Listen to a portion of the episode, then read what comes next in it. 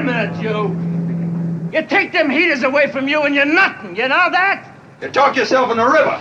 You take the good goods away and the kickbacks and the shakedown cabbage and the pistol arrows and you're nothing.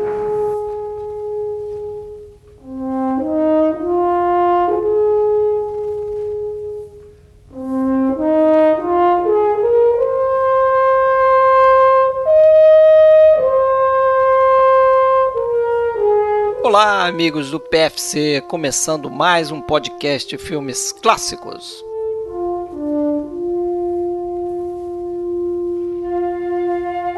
Episódio 91, e nele a gente vai falar de um filmaço de Elia Kazan chamado Sindicato de Ladrões, On the Waterfront, filme de 1954, produzido por Sam Spiegel e vencedor aí de oito Oscars da Academia. Filme muito celebrado por suas atuações, principalmente, é claro, Marlon Brando, que faz par aí com a Eva Marie Saint em seu primeiro filme, mas temos outros atores coadjuvantes aqui de nome: Lee Jacob, Rod Steiger e também o Carl Malden, que fazia parte lá do Actors Studio. Antes de começar um recadinho, a gente tem uma novidade aí para contar. A gente está também no Spotify agora. Procura a gente por lá, podcast Filmes Clássicos. E você continua podendo acessar o nosso podcast pela nossa página oficial, filmesclássicos.com.br. Pode encontrar a gente em diversos podcatchers aí. Só procurar que a gente está no iTunes também. E se você quiser, pode acessar a nossa página no Facebook e também o grupo que se chama Podcast Filmes Clássicos.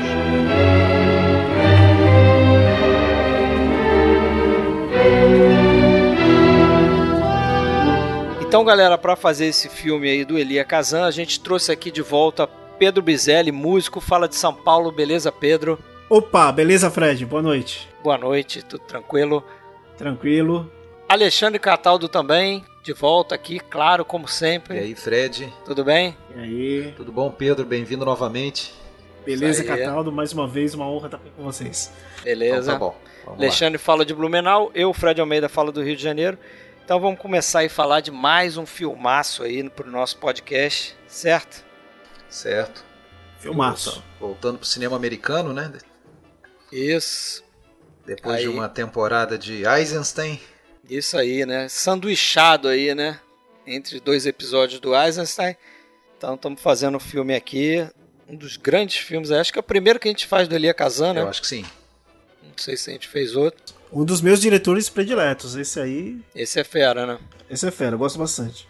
E aí é um diretor que não é tão badalado, né? Talvez até em razão aí de ter tido o filme dele meio queimado pela aquela questão da, É. do depoimento que ele fez voluntariamente para para o, o comitê, né? De, de- Apontando A famosa caça- dedo, né? às bruxas e Citando nomes. Isso foi algo que marcou a vida pessoal dele lá no meio de Hollywood, até entre os fãs, é, de certa forma, virou meio que é, feio gostar do Elia Kazan, que era um dedo duro e prejudicou carreiras. Até não faz muito tempo, eu não lembro se ele ainda estava vivo, ele morreu em 2003 ou 2004 por ali. Teve uma cerimônia de Oscar em que, se eu não me engano, foi dado um. É, feito, feito uma homenagem a ele. Eu acho que provavelmente vivo, né? Um Oscar póstumo, honorário, aliás, um Oscar honorário, não, não póstumo. É, e teve algum tipo de protesto, pessoas se recusando a comparecer, al- algo desse tipo, eu não lembro detalhes. Eu lembro disso. Eu lembro disso que eu vi, foi numa cerimônia de do Oscar e deu- foi dado um prêmio a ele pelo, pelo Conjunto da da, obra, carreira, né? da, da carreira da obra. Aí eu lembro que o Scorsese foi lá recebê-lo, né? Deve e aí ser aquele Irving Tauber Award, É. né? Que eles dão Pode ser, não, da não me recordo exatamente. A gente já vai pesquisar e já fala dentro do episódio ainda. É, mas eu acho que esse problema é, dele com a Ruac lá, né, essa história dele, dele citar nomes, né, no- no- lá naquela, naquelas investigações que, que o Congresso estava fazendo ali a respeito de né, comunistas infiltrados na indústria cinematográfica e tal, acabou afetando esse filme aqui, né? Não posso dizer se foi um problema, porque acabou que ficou muito bom, apesar disso. Mas o que eu, o que eu pesquisei é o seguinte, que ele, ele tinha começado uma primeira versão do roteiro desse filme aqui com Arthur Miller, né, lá por volta de 1951. Eles chegaram a, a fechar um acordo com Harry Cohn na Columbia para produzir o filme, né? Só que o Cohn queria é, é, que mudasse, né? Tirasse os tons, é, tira, deixasse o filme mais sindicalistas, pró-América. Deixasse É. o filme mais pró-América e com menos tons é, é, subversivos ou algo do gênero. Eu acho que ele queria até que substituísse o- os sindicalistas por comunistas. né? Isso. Ia ser a figura de comunistas, não dos sindicalistas, porque ele não queria realmente problema com, com o pessoal do sindicato, né? Das docas e tal, né? Os estivadores. a, a ideia do original do o roteiro que chegou a ser escrito pelo Arthur Miller, que eh, se eu não me engano tinha já alguma parceria anterior com o, com o Kazan no teatro, né? E, e eles chegaram a escrever ela baseado num, no seria The Hook, né? Isso, o o título, baseado no, no, no Red Rook, que é o, a zona portuária do Brooklyn. Né? E, É. já, e, e realmente o, o, o Con é, encampou o projeto, mas ficou é, propondo tantas modificações que a certo ponto o, o Arthur Miller resolveu pular fora. E dizem que É. o Arthur Miller ficou meio decepcionado aí com essa postura do Elia Kazan frente a a RUAC, né? Aquelas audiências da RUAC, que é aquela House of Un-American Activities Committee, quer dizer, o comitê de ações anti-americanas, né? Que eles chamavam. É, isso aí é um episódio biográfico do Kazan, mas que nesse caso, apesar de a gente estar falando do- desse filme, tem toda a relação com esse filme, né? Porque, inclusive, sempre é, teve muita, muitas elocubrações se é, esse filme foi feito pelo Kazan e também pelo é, roteirista Bud Schulberg, né? Posteriormente, para servir como uma justificativa do, do- da, deles, da, né, do, do- do depoimento que ambos deram, né? Porque o Schubert também foi um cara que, que fez depoimento para a comissão. né? Então seria como. Porque no filme a gente vai ter um personagem central que é o Terry Malloy do Marlon Brando que, que vai lá dedurar, né? Ele vai lá naquela comissão que está sendo para investigar o, o- os problemas do, do sindicato da zona portuária, né? E ele vai lá e, e no filme também tem aquela primeira reação de todos os colegas que ficam olhando meio torto para ele, ele passa a ser quase um pária, né? Sim. E depois, no final, é que acaba conseguindo algum tipo de aceitação. Mas então sempre parece quase óbvio, né, que tem relação, sim. Mas tem alguns indícios que até apontam no sentido contrário. A gente vai falando aí aos poucos. É. Só um parênteses, só um parênteses aqui que tem um outro diretor, né? Assim, antes de começar mesmo com o filme, que é um diretor que eu acho assim excelente e muito é, colocado de lado também por essa por essa razão. Só que ele teve realmente participação no Partido Comunista, que é o diretor daquele filme é, A Grande Ilusão de 49, né? E o Desafios à Corrupção, que é o Robert Rosen.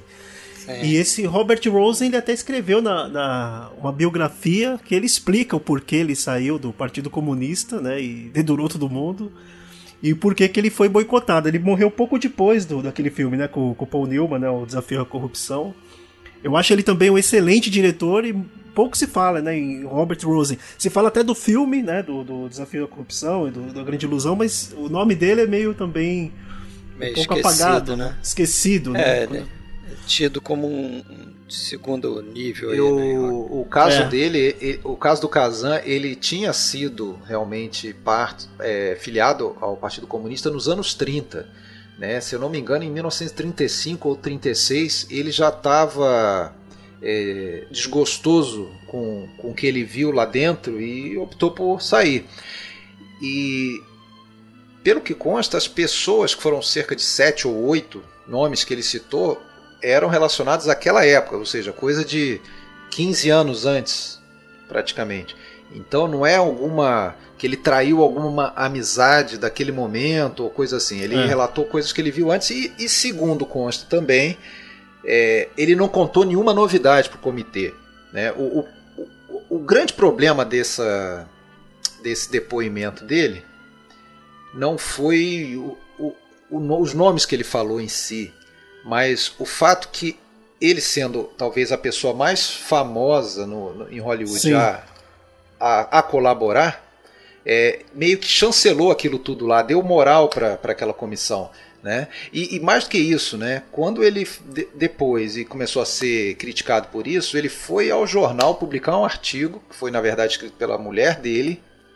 Ele revelou isso algum tempo depois, mas enfim, escrito pela mulher dele, mas com as ideias que seriam dele, para justificar é, o porquê da denúncia dele. É um artigo publicado, se não me engano, em 52. É, então, aquela coisa, não é que ele foi lá e depois é, quietinho e ficou só lá no, nos altos e ficou na dele. Não, ele ainda veio a público justificar de, é, depois mesmo, citei nomes mesmo, porque Assumiu eu acredito. A parada. É? Então, e, e, peitou e levou isso publicamente. Então, aí sim, claro, ele ficou no olho do furacão né, e ficou marcado por isso. Tem um pouco de exagero dos dois lados também, porque aí dizem que ah, carreiras foram é, é, encerradas por, por causa dele. Talvez por causa da comissão. Muita gente foi prejudicada, mas não exatamente por causa do depoimento dele. Né? E ele tinha convicção no que estava fazendo, muito bem, fez. Aí a questão foro íntimo. O né? fato é que o Bud Schuber se juntou aí ao projeto, né? E eles fizeram esse roteiro baseado aí em, em artigos, né? Publicados em 48 por um cara chamado Malcolm Johnson, que inclusive ganhou o Pulitzer. Isso. Sobre a criminalidade nas docas de Hoboken, né? E... É, na, na, na verdade, Fred, só assim, interrompendo a, a questão uh, do, do do, dos artigos, né, o foco daqueles artigos do, do, do, Malcolm Johnson, jornalista, né, que escreveu a partir de 47, 48, era o em Manhattan, né, o tal do, do, do West Side lá, né, que era realmente barra pesadíssima e aquilo ali já era barra pesadíssima desde o, de que os irlandeses se instalaram lá e dominaram a coisa toda, né? Tinha um chefão irlandês lá desde 1912, mandava naquilo tudo e, e seria até meio que é, aparece um pouco citado no filme como sendo aquele aquele cara que assiste na TV lá o depoimento contra o Johnny Friendly e diz que não quer mais falar com ele. É um cara meio misterioso que eles fizeram questão de botar na história, né? Mas, enfim, a história seria do West Side, né? Só que e tentaram fazer o filme lá, só que a barra lá era tão pesada que era impossível, impraticável eles fazerem um filme abordando essa realidade lá mesmo. Que eles iam correr riscos reais, entendeu? Hum. É, eles foram proibidos pelo, pelo, pelo chefão lá de filmar isso lá. Então daí eles transpuseram para Nova Jersey, que é ali do lado, na verdade. É, atravessando o, o Rio. Kazan acho que morou em Nova York, então ele conhecia aquela, aquela região ali bastante. Aquela barra era pesadíssima e e como acontece em várias situações aí, é, em outros ambientes, mundo afora, de corrupção e crime, é, uma relação até de, de, complacência com o Estado, né? O governo não se metia naquilo lá, sabia dos problemas e polícia não entrava lá.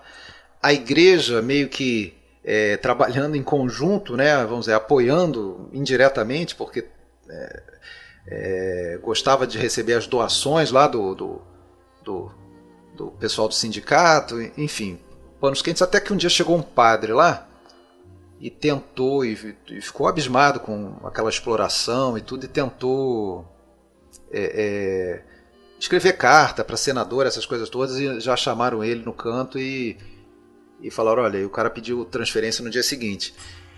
e é, aí, um tempo depois, chegou um outro padre, padre John Corridan, que é o padre que está representado no filme pelo Carl Malden. E aí esse cara, ele ele realmente levantou, arregaçou as mangas e começou a trabalhar não a parte religiosa como um padre propriamente, mas foi o cara que conseguiu uma série de, de, de, de ganhos ali para pro, os estivadores do West Side, aquela coisa toda. Então esse cara sabia tudo e durante seis anos trabalhou ali, conhecia todos os problemas e tal.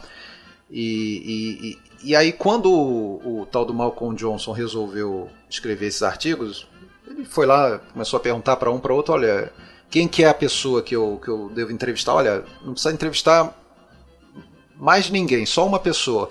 Vai direto no padre John Corridan.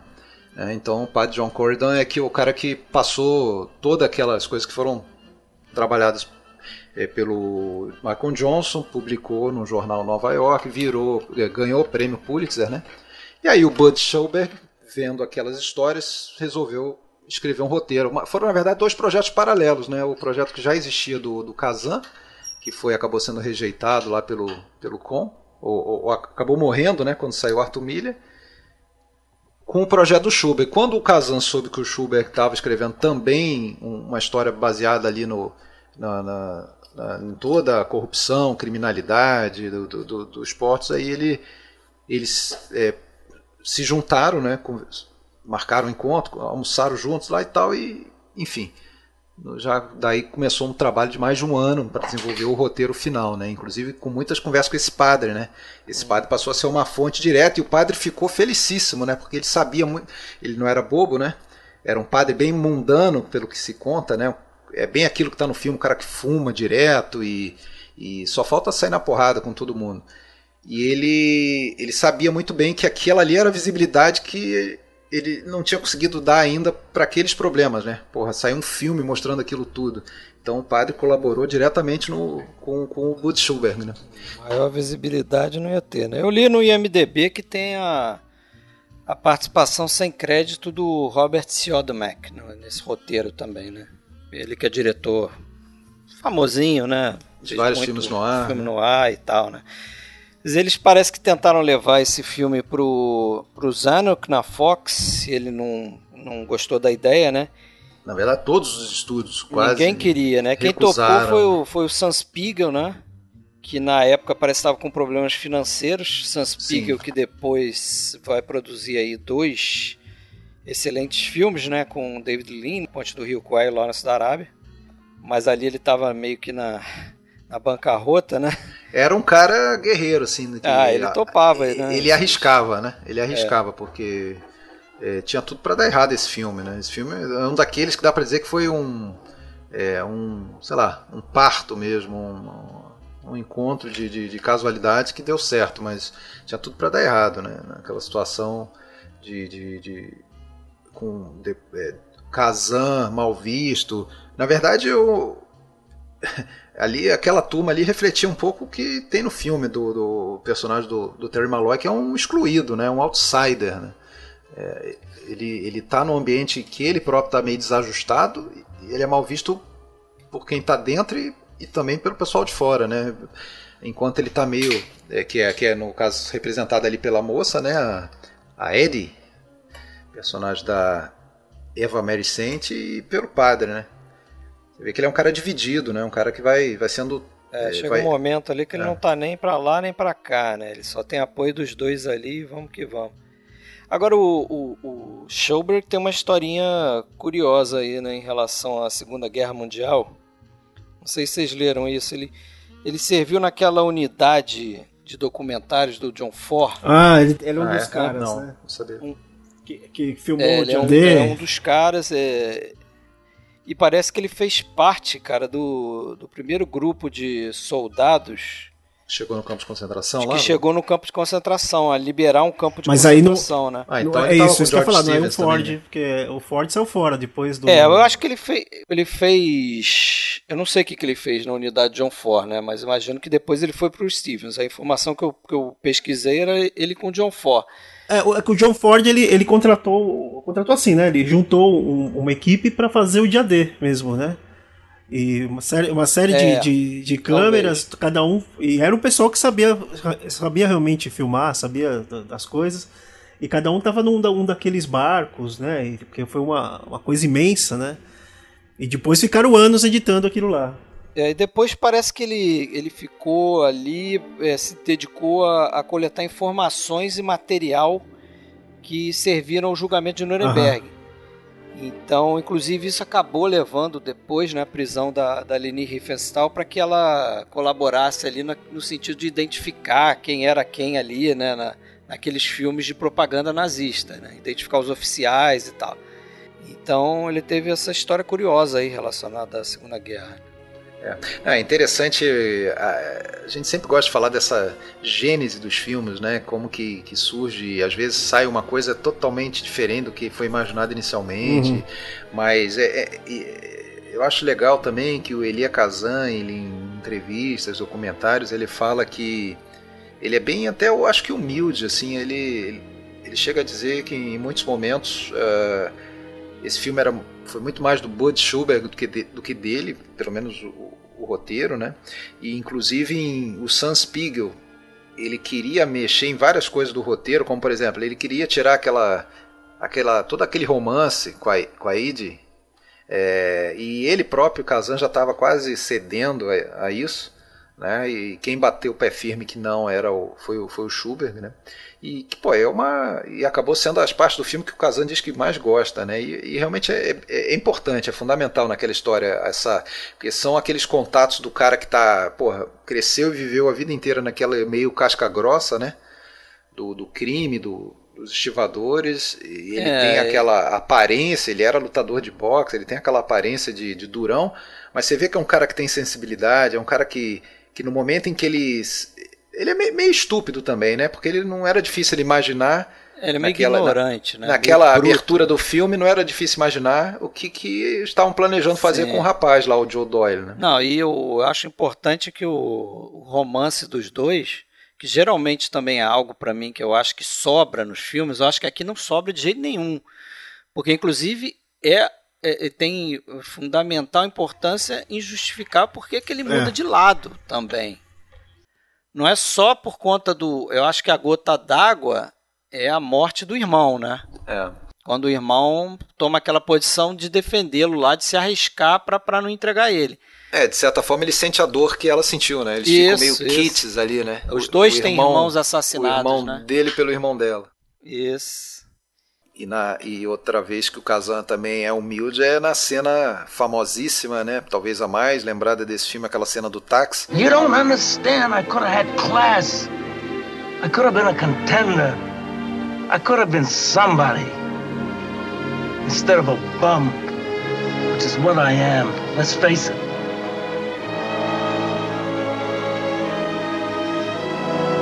It was you, Charlie que é uma cena cheia de defeitos, de problemas técnicos, que também tinha tudo para dar errado, mas que foi salva e, e, principalmente pelo show de atuação dos dois ali, né? Tanto do, do Brando quanto do Rod Steiger.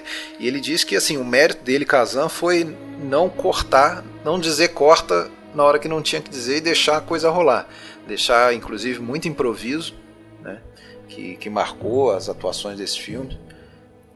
E aí tem que falar do do, do Actors Studio, né? Que esse filme está intrinsecamente ligado em termos de atuações ao, ao, ao, método, né? O famoso método do, do, do Actor Studio lá de, de Nova York, anos 40, acho que 47. Um dos fundadores foi o próprio Kazan, né? Então, é, a maioria dos atores principais do filme eram alunos do Actor Studio. A Eve Saint, que está inclusive estreando em Sindicatos Ladrões, é, é proveniente lá. É, o Carl Malden, também, isso, Rod o Brando, Steiger. É um... Brando, óbvio, né? Mas... É. E o Brando é um dos principais é, representantes né, desse tipo de atuação. Outros que a gente lembra, o James Dean, o, que também trabalhou com o Kazan né, no Vidas Amargas. O, é, mas tem uma galera o, enorme, né? Montgomery Mont Clift Mont também. Clift e... Jane Fonda, Paul Newman, Dustin Hoffman, Al Pacino, até Marilyn Monroe, cara. Até Marilyn Monroe foi pro Actors Studio. E até é difícil hoje, né, a gente vendo essas atuações, ver o que, que tem de tão. É, acho que mudou, né? É, é que mudou também. Né? Diferente, né? mas. uma outra escola, né? Que, que é uma outra, era uma outra coisa, né? É, ele, ele, esse método todo, né, que é baseado num Stanislavski. russo chamado isso, Konstantin Stanislavski, que a ideia era que o, o, o ator conseguisse chegar nas emoções do personagem acessando a sua própria recordação de eventos pessoais, né? Então você usava uma coisa que ele chamava de memória emocional para você chegar naquele estado, né, do ator, do personagem, para poder desenvolver a cena que, que era pedida ali no momento, né? E tem aquela outra, aquele outro detalhe também do Actors do, do método, especificamente, não do Actors Studio, mas do, desse método de atuação, que era aquela coisa que a gente sempre é, lembra aí de alguns diretores que reclamavam, né? Hitchcock reclamava muito, né?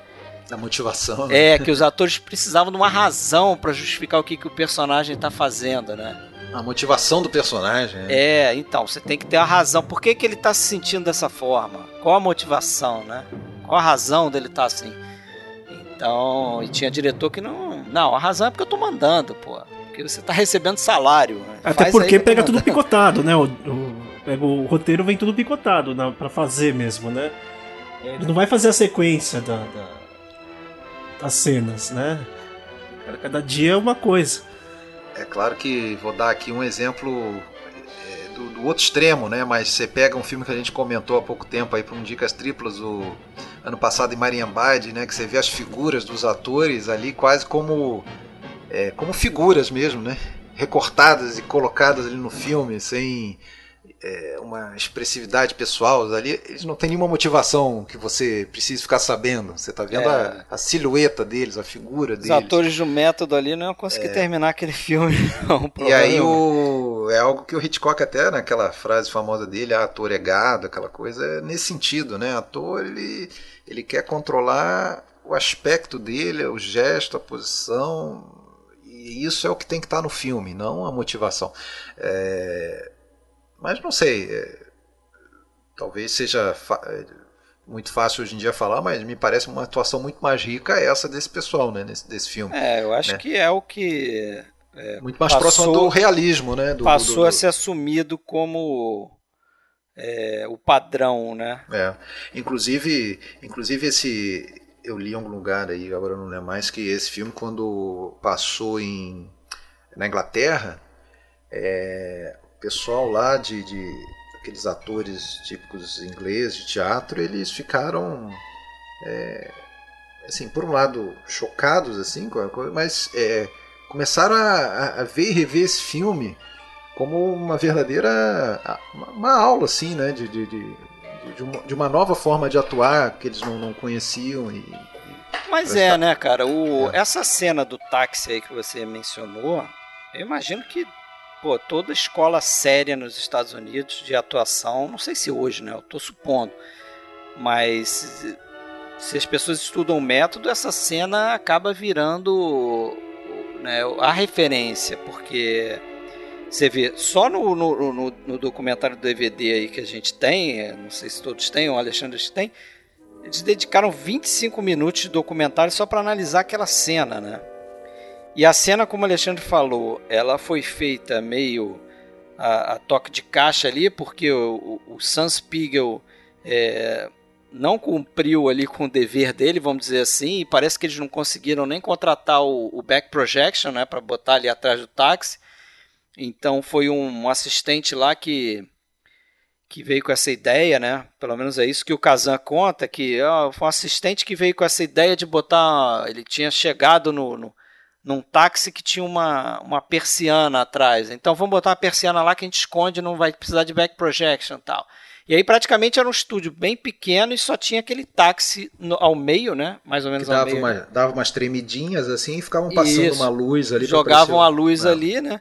O diretor de fotografia eles faziam. Agora aquela cena exemplo ali é, do método, justamente para essa questão do improviso dos dois, e você vê assim o, o nível de detalhe com que principalmente o personagem do Marlon Brando faz as coisas, né? E sempre me chama a atenção é, um momento que logo depois que tem aquele momento da arma, né? Que ele, o irmão põe a arma na, na barriga dele, né? Põe na barriga dele e aí ele em vez de, né, de ter uma reação abrupta ou de violência ou de né, confrontar aquilo ali como se fosse um, aquele herói típico né, que a gente conhece, o cara durão, machão, não, ele tem uma, uma atitude sensível de afastar a arma.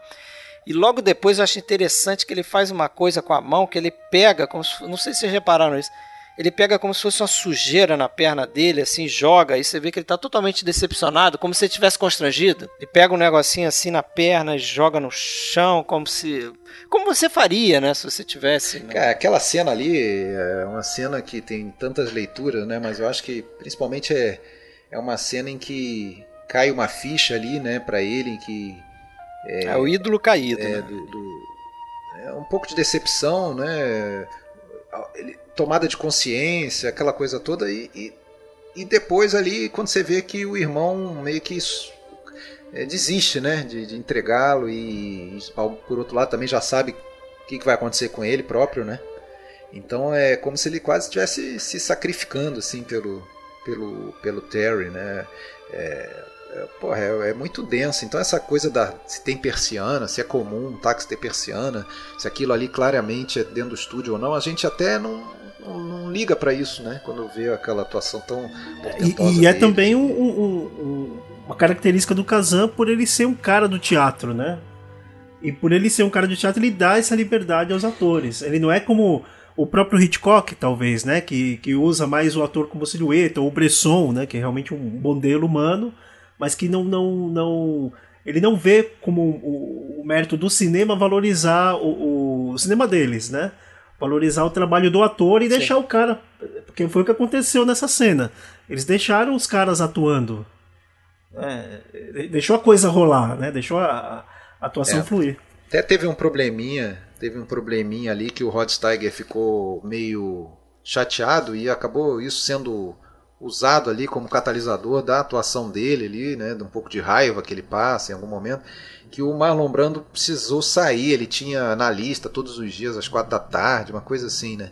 E, ele tinha um psicanalista, é, né? então né? ele teve que sair. Então, sempre que aparece um plano na, dentro daquela cena toda, em que só aparece o, o, o Rod Steiger, o Marlon Brando não estava ali, ele estava, na verdade, o Kazan estava no lugar do Brando, ele estava conversando, falando as coisas pro Brando, e, e ele reclamou muito, o, o Rod Steiger isso aí se sentiu meio, meio traído, né, aquela é, coisa toda.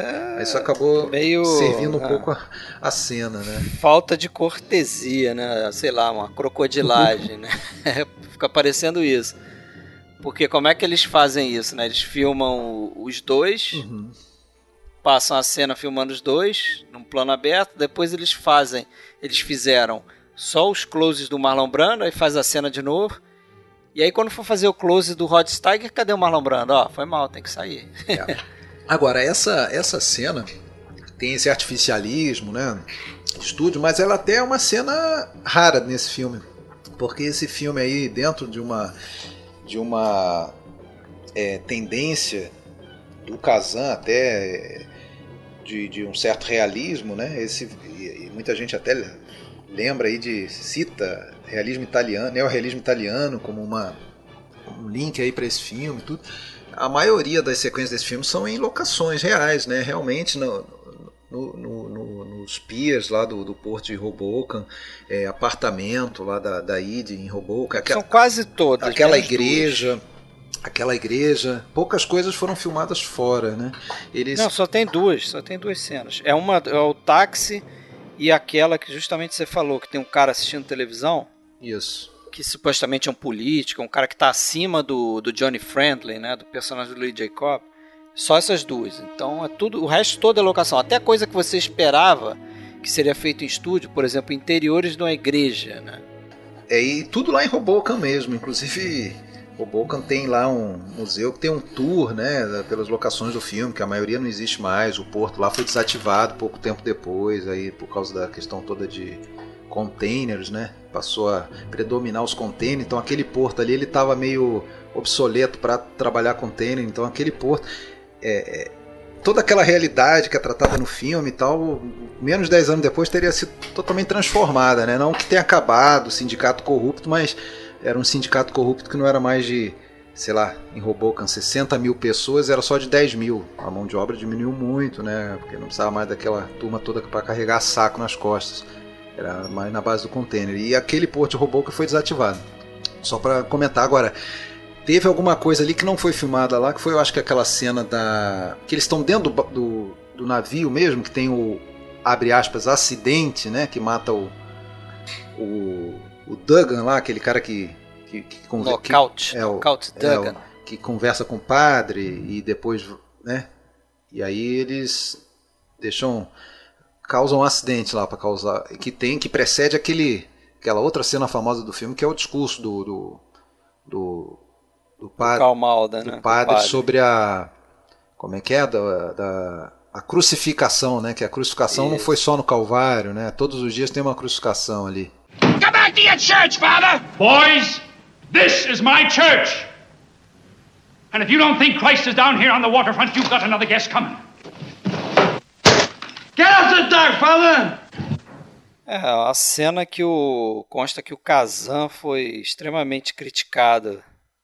Porque o pessoal achou que ele estava é, recorrendo àquele artifício de, de, de colocar a religião para para justificar a moral do filme, né? Então é através da religião que a moral aparece, no caso e tal. E ele se defende dizendo que ele está na verdade prestando uma homenagem aos filmes da uma certa tradição, né, nos filmes hollywoodianos, principalmente na década de 30. Ah, sim, sim. Quando a gente lembra lá do Anjo de Cara Suja, né? Que tem o personagem do Pat O'Brien, que é um padre também. Diz que o Pat O'Brien era especializado nesse papel de padre naqueles Isso, filmes anos 30. Isso, fazer o padre que, que geralmente era o, era o padre que era amigo do, do, do, criminoso, né? Só que o padre foi pro caminho certo e o criminoso...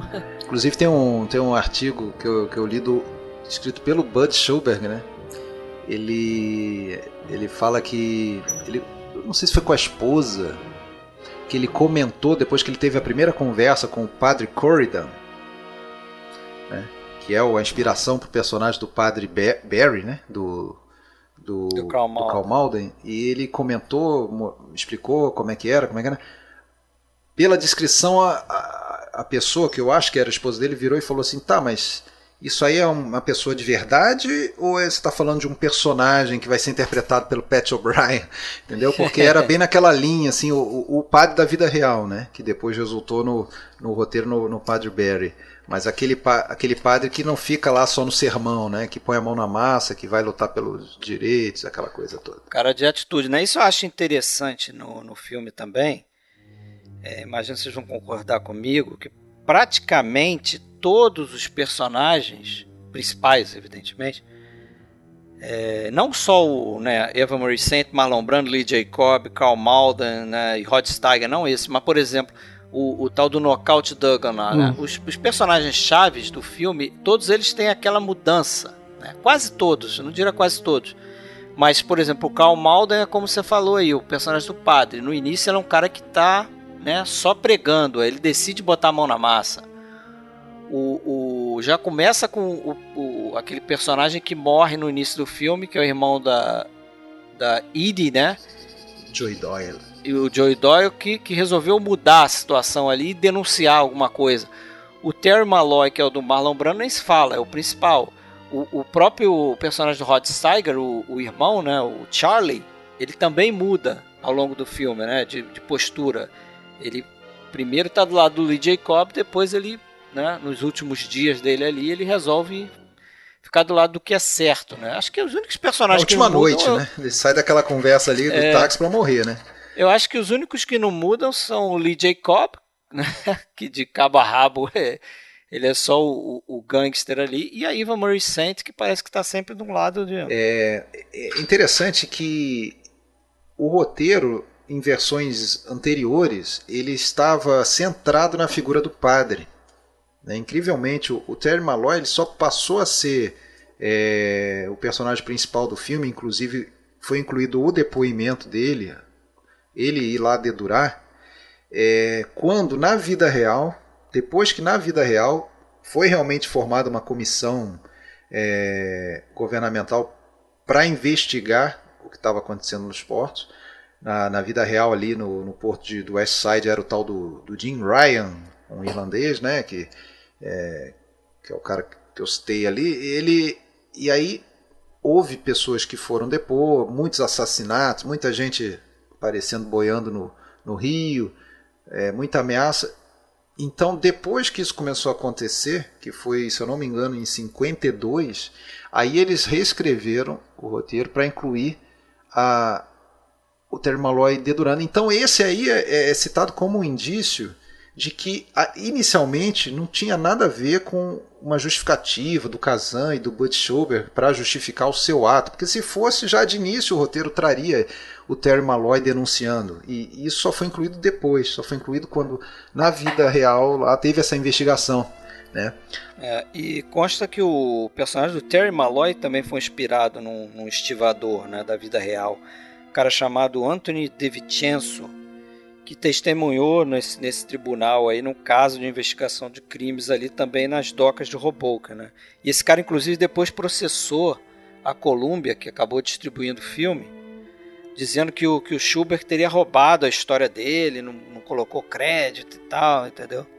Deu uma certa confusão nesse, nesse sentido aí, né? Agora, para fazer o Terry, o Terry Malloy, né?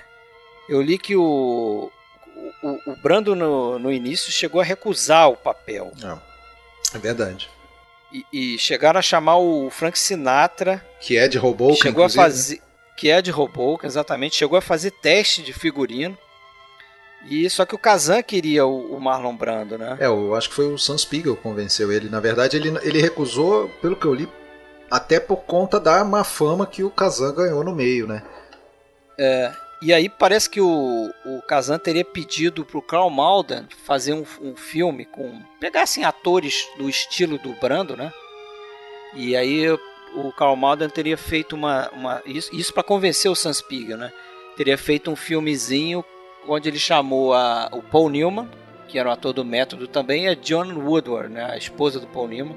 Não sei se na época era esposa, mas também era uma atriz que estudava no Actors Studio e eles fizeram uma cena ali e aquilo ali acabou convencendo o Spiegel que, que passou a, a, querer o Brando também, né? E aí o Brando acabou sendo convencido de, de entrar no, no papel, né? Eu acho o personagem do, do Brando, porra, dos mais interessantes, assim, né? Justamente por essa coisa que você já tinha falado aí brevemente.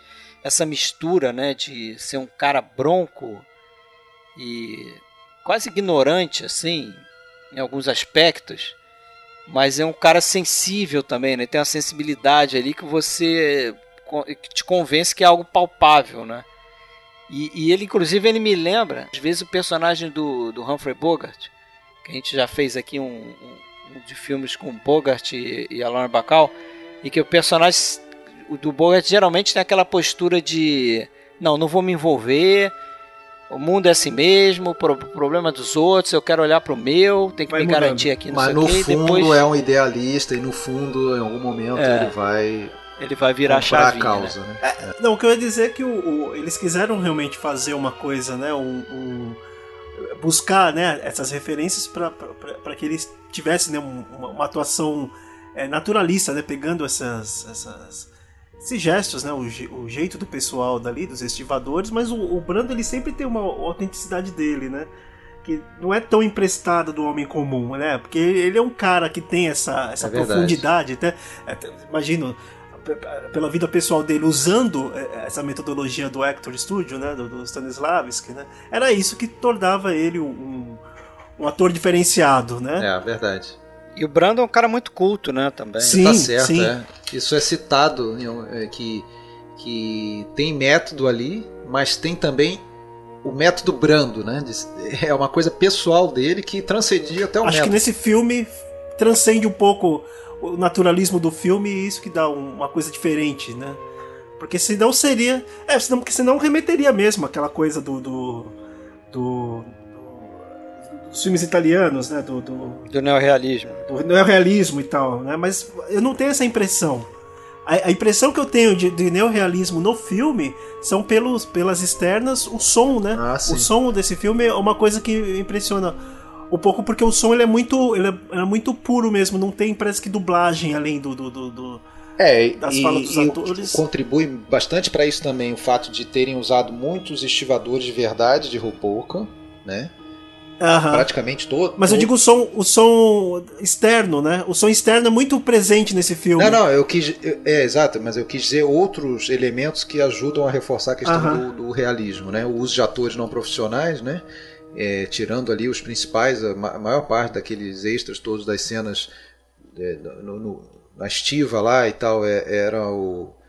Eram. Estivadores eram, mesmo estivadores mesmo, né? E também, é, e também um fato que ajudou bastante a, a desglamorizar, inclusive os atores principais, deixá-los mais gente comum, é que, por sorte ou azar, tava, foi filmado durante o inverno, e o inverno em Nova York, quando faz frio, é frio de verdade, então eles passaram muito frio durante aquelas filmagens. É, você vê expressões é, de tensão ali, de, de, de, de, uma certa dor em alguns momentos, que eram verdadeira. Você vê, inclusive, aquela atmosfera de, de fumaça nas praças, quando eles estão passeando aquela cena do parque, um monte de fumacinha saindo, que era aquelas coisas no, é, para dar uma esquentadinha ali, um foguinho aqui ali. Enfim, aquilo domina visualmente o filme. Né? É. Então, vários elementos aí contribuindo para essa questão da, do realismo que você falou. É, inclusive naquela cena na praça, né, que ele tá com a Ed, que ele conversa, né, sobre se eles se lembravam um do, do, do outro você tem muito som externo, né? É, é uma cena que o som externo ali ele tá quase tão alto quanto o som do, do, dos diálogos mesmo. Você vê que o cara usou o, o, microfone externo e captou mesmo de propósito, né? Às vezes você vê.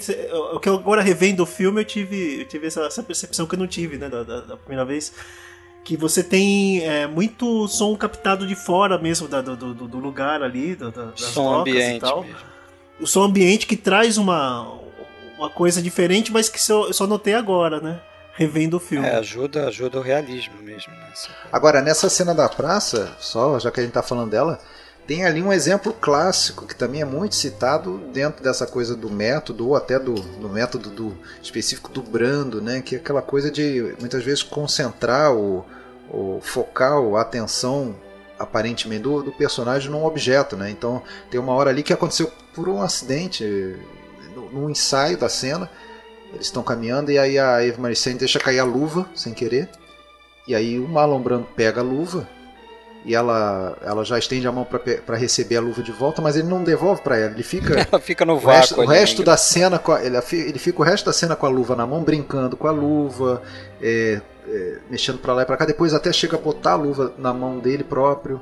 É, e então pequenos detalhezinhos que hoje parece coisa banal que a gente está falando, mas é... Não, mas que não era não era o padrão de atuação assim. Você pode pegar filmes é, e o Kazan gostou tanto daquilo que que ele botou aquilo na cena, né? E aquilo foi uma inclusão do Brando, assim, porque ele naquele momento caiu a luva no ensaio sem querer, em vez de pegar a luva corta, vamos, não, ele fez daquilo um, um elemento para acrescentar alguma, um tom naturalista, né? A, a, cena, algo que poderia né, acontecer na, é, na, na vida real, inclusive. É uma, uma, conversa, né? No, é, até, até você pega, por exemplo, a cena do táxi ou várias outras cenas no filme.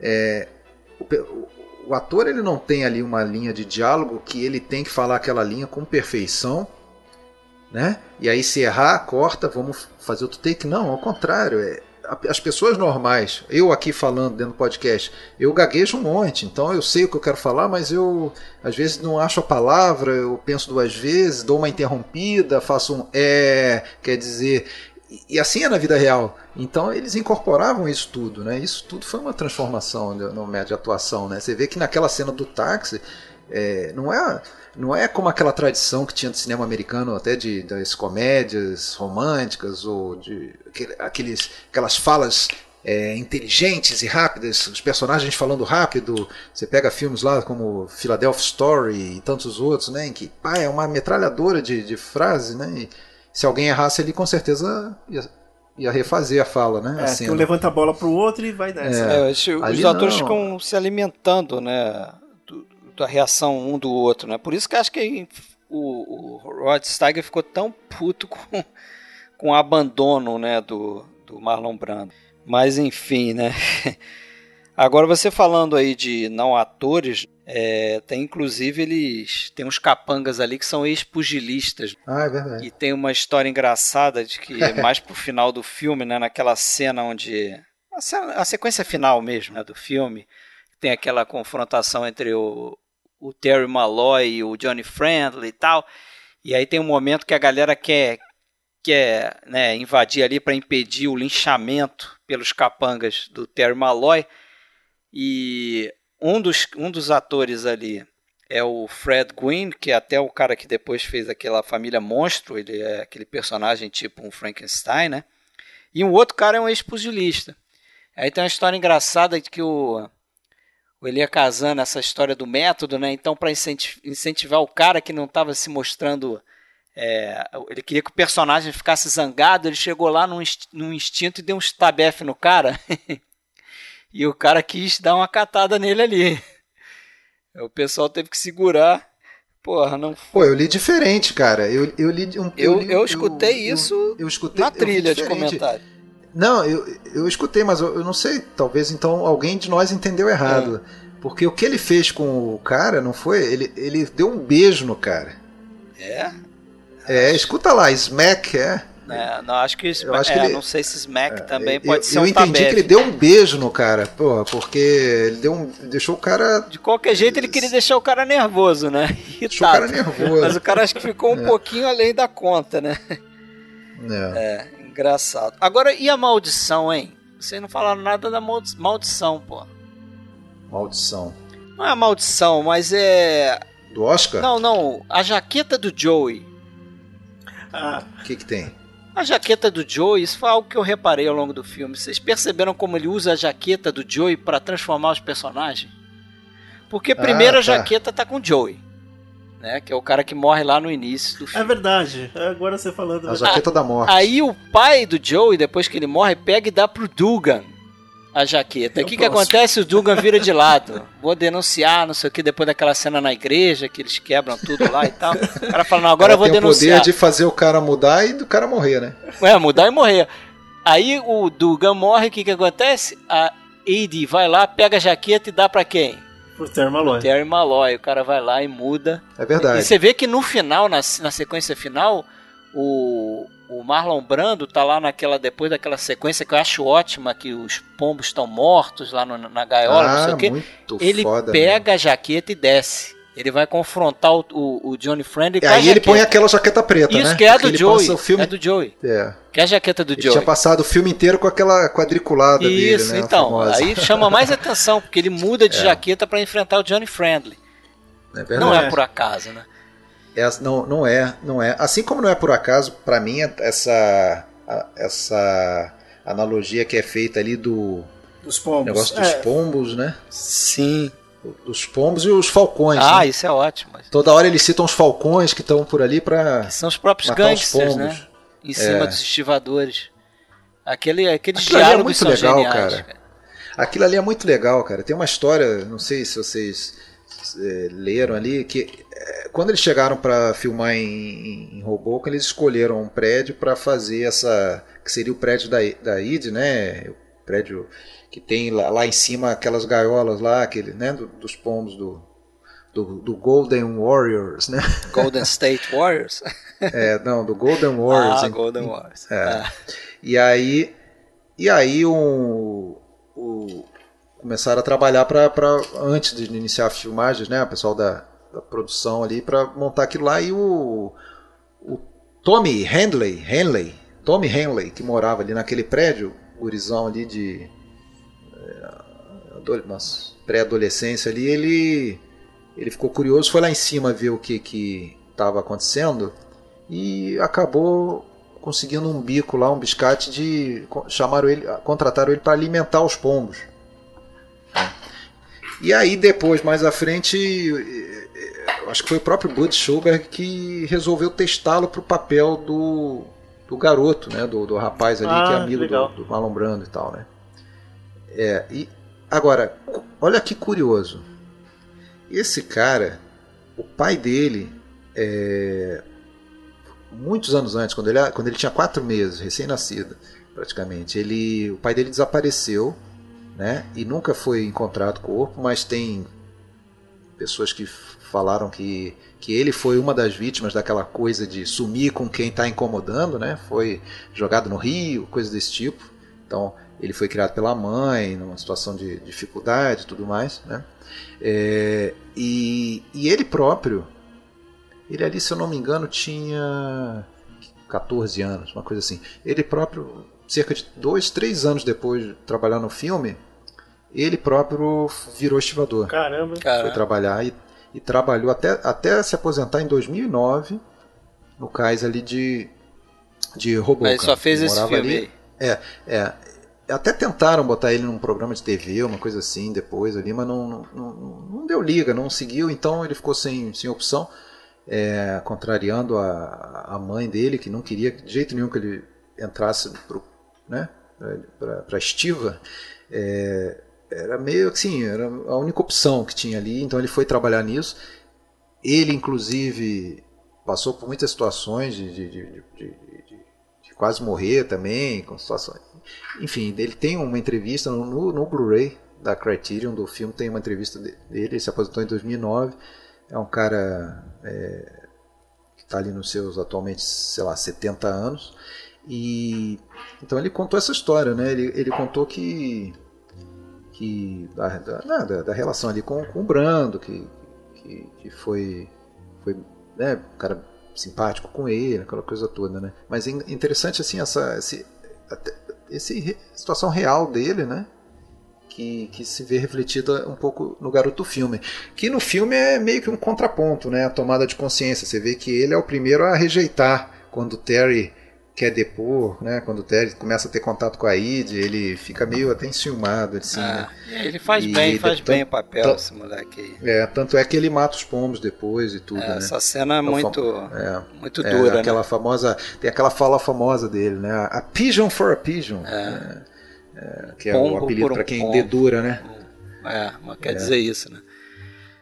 É interessante. Agora, é... e o, a cena final, hein, cara? Eu a sequência final. Eu acho eu acho incrível assim, tem ótimas ideias ali. Acho que o aquela coisa do roteiro bem feito, né, de acordo com, com o personagem, o que é o personagem, né? Porque o Terry Malloy vai resolver a coisa da forma que ele sabe, né? É um ex-pugilista e vai resolver na porrada, né? Acho que tem tudo a ver. Aquela cena ali tem tem muito, lembra muito aqueles confrontos finais de western, né? Quando ele dá aquela caminhada lá. É, e... duelo, né? Final ali. Quando ele Pô, vai lá para ele primeiro ele desce. Na verdade ele não, ele não vai, ele não desce lá para. Não, parece que não é a primeira intenção dele, né?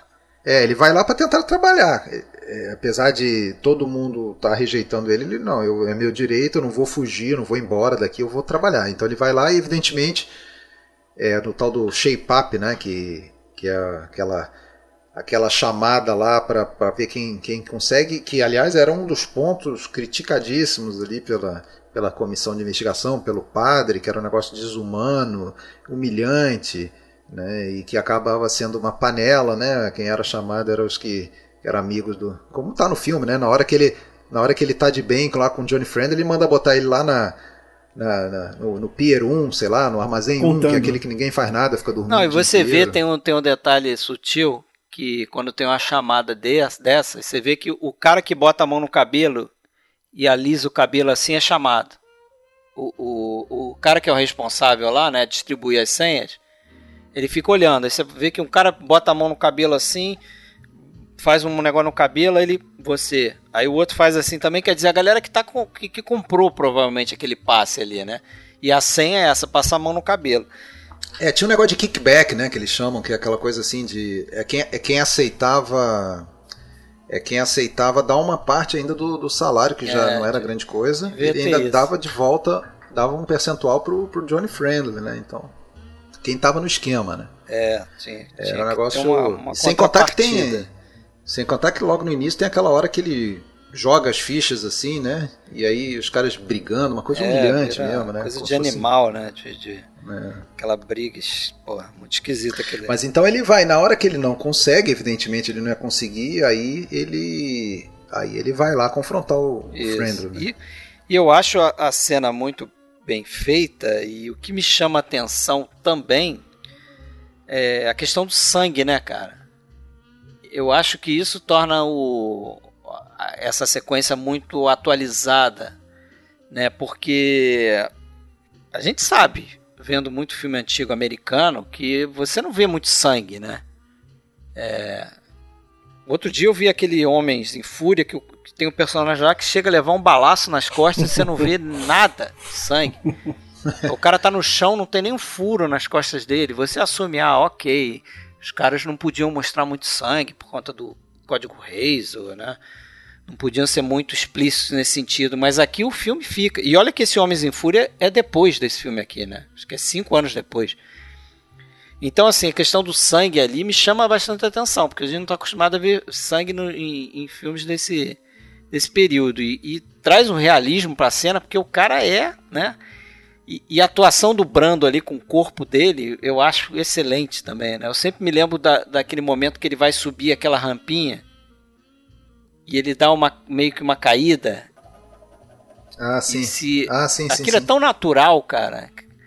Que acho que é o tipo o cara que tem o controle do corpo, né? Ator que tem o total controle do corpo dele. Depois ele cambaleante, chegando no. Né, aquela câmera subjetiva, aquela cena toda é ótima, né? Fora a trilha sonora, né? É. Ah, e a gente não falou ainda do Boris Kaufman. Sim, do diretor é. de fotografia, né? É, o Boris Kaufman que é, é, ajuda nesse nessa fotografia maravilhosa do filme, talvez uma das mais bonitas aí dos filmes preto e branco dessa Tem época. momentos de filme no ar ali, né, na morte do Tem muito, né? Do é. Rod Steiger, quando quando a coisa começa a ficar mais Pesada, mais cabeluda né? mesmo no filme, né? É.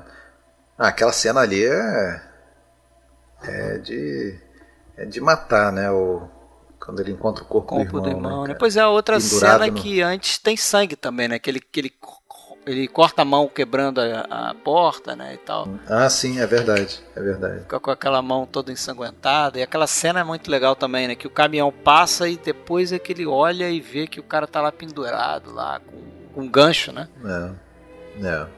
Bem morte de, de estivador ali, né? Os caras matam o maluco e penduram ele com um gancho de estivador. Muito é. Quem adora esse filme, claro, né? Você já citou aí o Scorsese, né? Grande influência para ele esse filme. Né? E a... Agora, o, o, lado triste é que assim, teve a tal comissão de investigação, mas não mudou muita coisa não, porque depois teve é...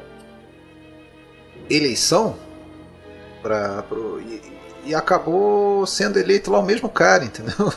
E ele continuou, é, o tal do Joe Ryan, ele que era o da vida real lá. Na verdade seria o Johnny Friendly da vida real, mas não era o chefão máximo, ainda tinha um acima dele que era o, o McCormick lá, que, é, seria representado pelo, pelo cara lá o, que tá vendo TV lá, né? É.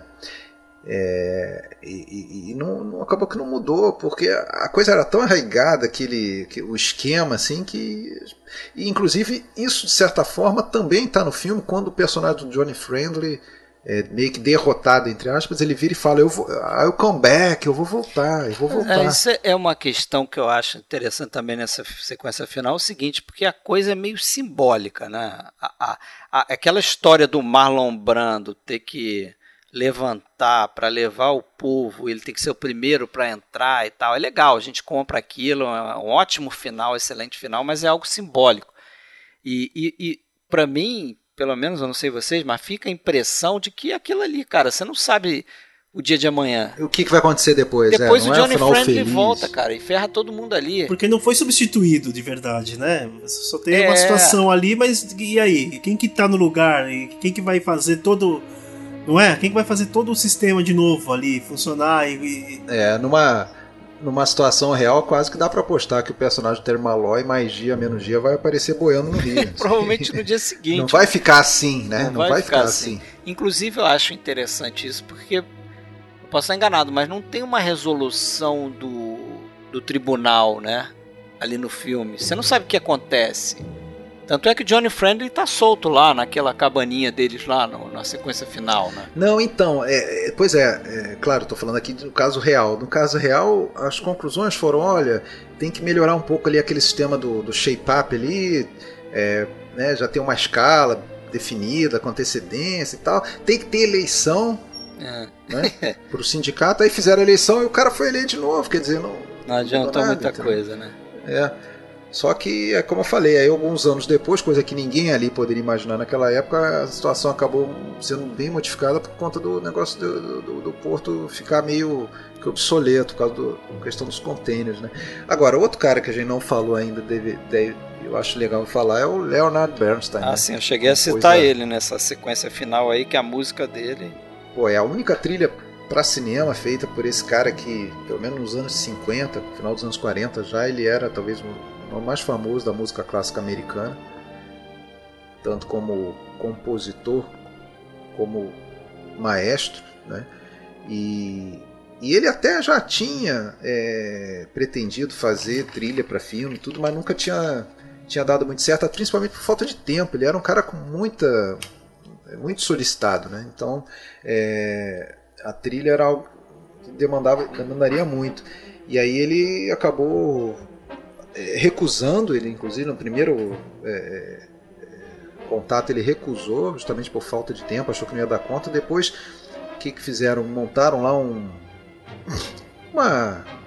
Raw cut lá, que eles falam, um copião, é, uma prévia do filme, é, ainda não, não pronto, não montado, né? E ele e ele assistiu e adorou. E aí falou: Não, vou, vou fazer.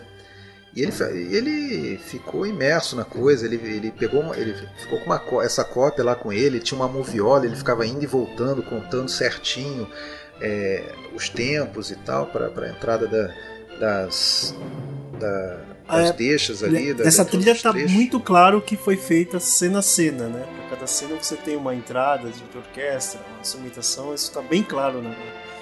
Assistindo o filme. Né? Só que ele, como era novato nesse negócio de fazer trilha, ele, ele errou em algumas contas ali de tempos e tal, então eles precisaram, na hora de fazer a, a montagem final, dar uma ajeitada aqui e ali, e isso realmente acabou deixando ele chateado.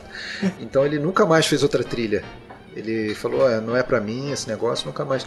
É... Você meter com essa galera de cinema. Que, é, achei que ficou muito, muito legal. Tanto é que na hora de gravar mesmo, a, a, orquestra lá e tal, ele nem, ele nem quis reger, né? Porque até para reger e tal, precisava ser um cara que é conhecesse todas coisa. essas manhas do, de encaixar a trilha no filme, né?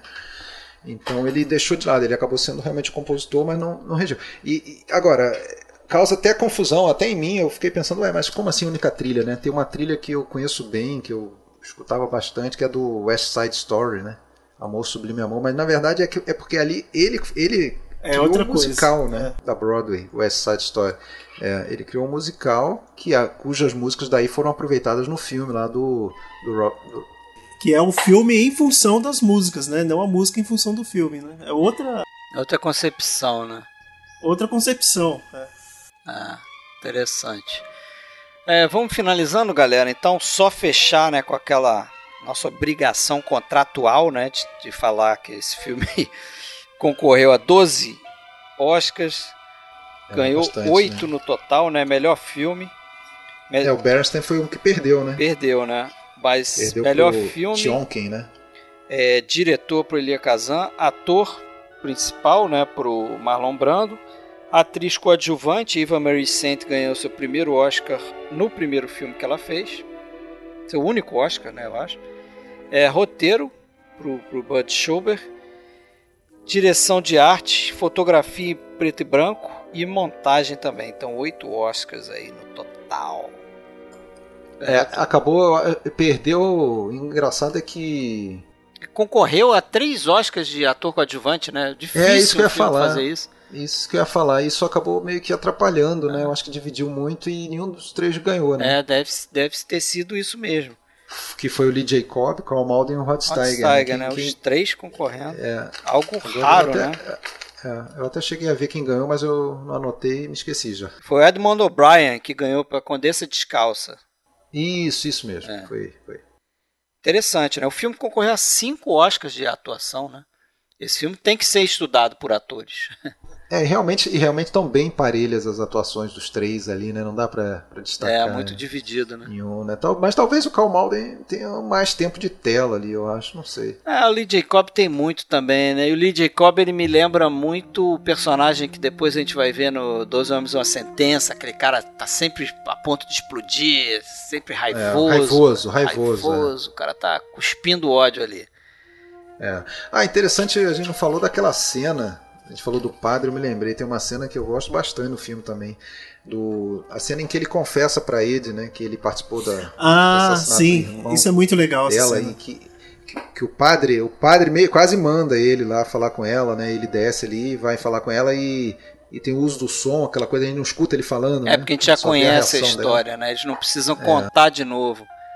Aí eles fizeram a cena para também não ter que ficar repetindo o que a, gente, que a plateia já sabe, né? Foi uma solução inteligente aquilo ali. Eu acho muito bacana aquela cena ali. É um ruído de comunicação, muito literalmente. Boa. É. Pô, mas ó, só para encerrar minha, pelo menos da minha parte aqui, uma, esse filme estreou então em, em Nova York, né, em 54 e sucesso, né, de crítica, de público, mas fez muito sucesso, é, principalmente no, no meio ali do criminal de Nova York, né? É, talvez até para ver exatamente como que estariam retratados no filme e tal. Os caras é, adoram isso, né? Esses caras estavam na primeira sessão.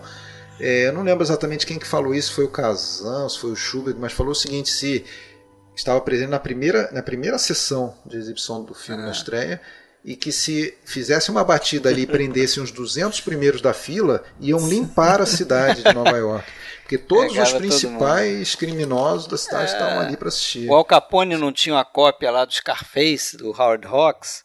Né? Esses caras adoravam essas coisas, né? Se ver retratado dessa forma e tal. Curioso isso. Mas é isso aí então, galera. Muito bom. No próximo a gente vai fazer os filmes de Sergei Eisenstein, parte final, Que Viva México, Cavaleiros de Ferro, Ivan o Terrível, parte 1 e parte 2. Mas estão dando adeus aqui. Valeu mais uma vez, Pedro, pela tua participação aí, cara. Maravilha. Agradeço. Esperamos contar com você aí para outros episódios. Ah, com certeza. Com certeza. Beleza, Alexandre. Valeu, Fred. Até a próxima. Valeu, Pedro. Até Obrigado mais uma vez. Um abraço. abraço. All right, let's go to work.